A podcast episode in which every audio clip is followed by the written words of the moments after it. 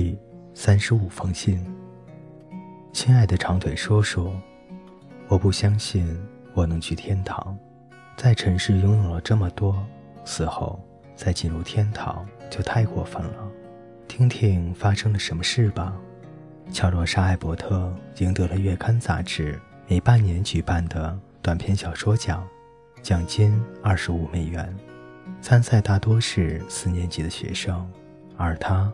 还只是一个大二的学生，看到自己榜上有名，真不敢相信，这一切都是真的。可能我真的会成为一名作家。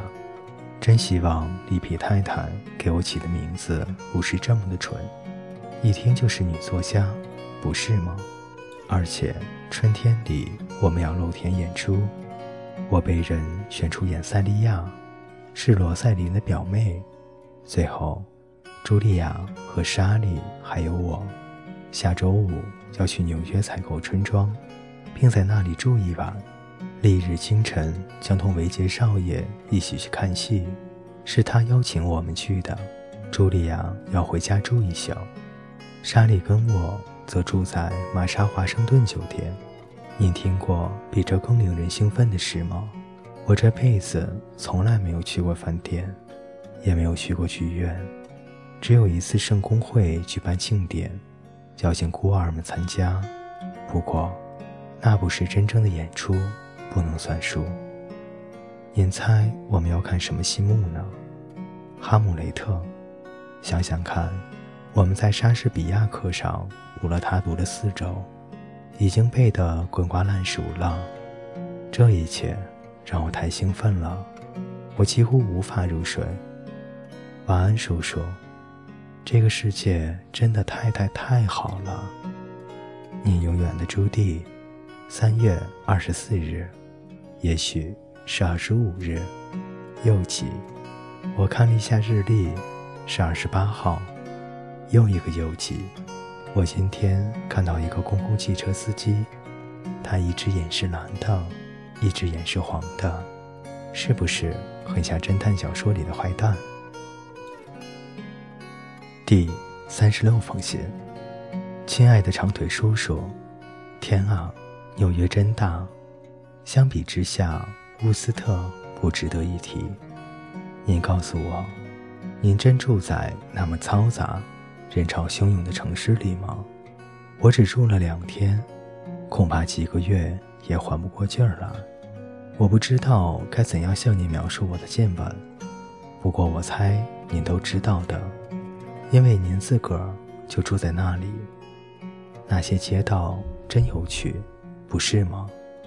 还有人群，还有商店，橱窗里有那么美丽的东西，一辈子也穿戴不了。莎莉、茱莉亚和我，星期六早上一起去购物。茱莉亚带我们走进我生平所见最美好的地方——白色和金色的墙。蓝色的窗帘和镀金的椅子，一位完美无瑕、穿着着一身黑丝裙的金发小姐笑脸相迎。我以为我们要做一个社交拜访，就去和她握手。不过似乎我们只是要买帽子而已。至少茱莉亚要买帽子。她在镜子前坐下，试了一沓的帽子，一顶胜过一顶。她从中选了两顶最漂亮的。我无法想象，人生还有什么比坐在试穿镜前面，买下任何一顶你选上的帽子，而不用考虑钱的问题，还要更快乐的了。买完东西，我们到雪梨饭店和杰维少爷会合。你一定去过雪梨饭店吧？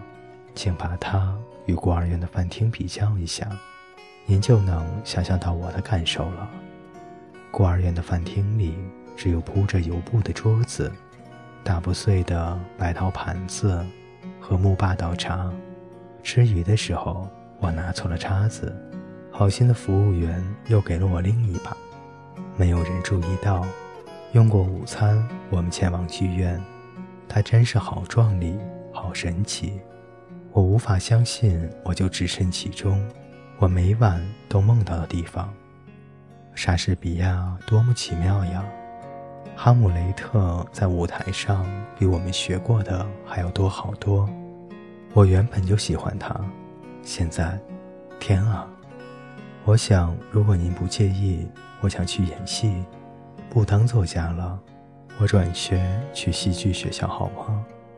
我会在演出时为您保留一个包厢，而且从舞台上对您笑一笑。请您只需要在外衣上别一朵玫瑰，这样我就能确定我笑对的人。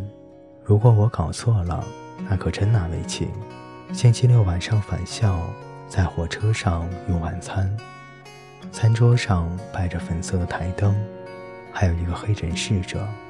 我从前从来没有听说过火车上有提供餐点的，无意中说了出来。天啊，你到底在哪里长大的？茱莉亚问我。一个小村庄，我轻轻地回答茱莉亚。难道你都没有旅行过吗？他问我。在上大学之前没有。再说，只有一百六十英里远，不用吃饭。他对我产生了好奇心，因为我说了这么可笑的话。其实我很小心，但一遇到新鲜事物就会脱口而出，而且我常常大惊小怪，这真的是一种奇怪的感觉。在约翰格里尔孤儿院过了十八年，然后忽然来到这个世界，着实让人头晕目眩。不过，我现在慢慢习以为常了，不会像以前犯那么多错了。而且，我跟其他女孩子在一起时，不再手足无措了。以前人家一看我，我就浑身不自在，好像他们能透过我的冒牌新衣。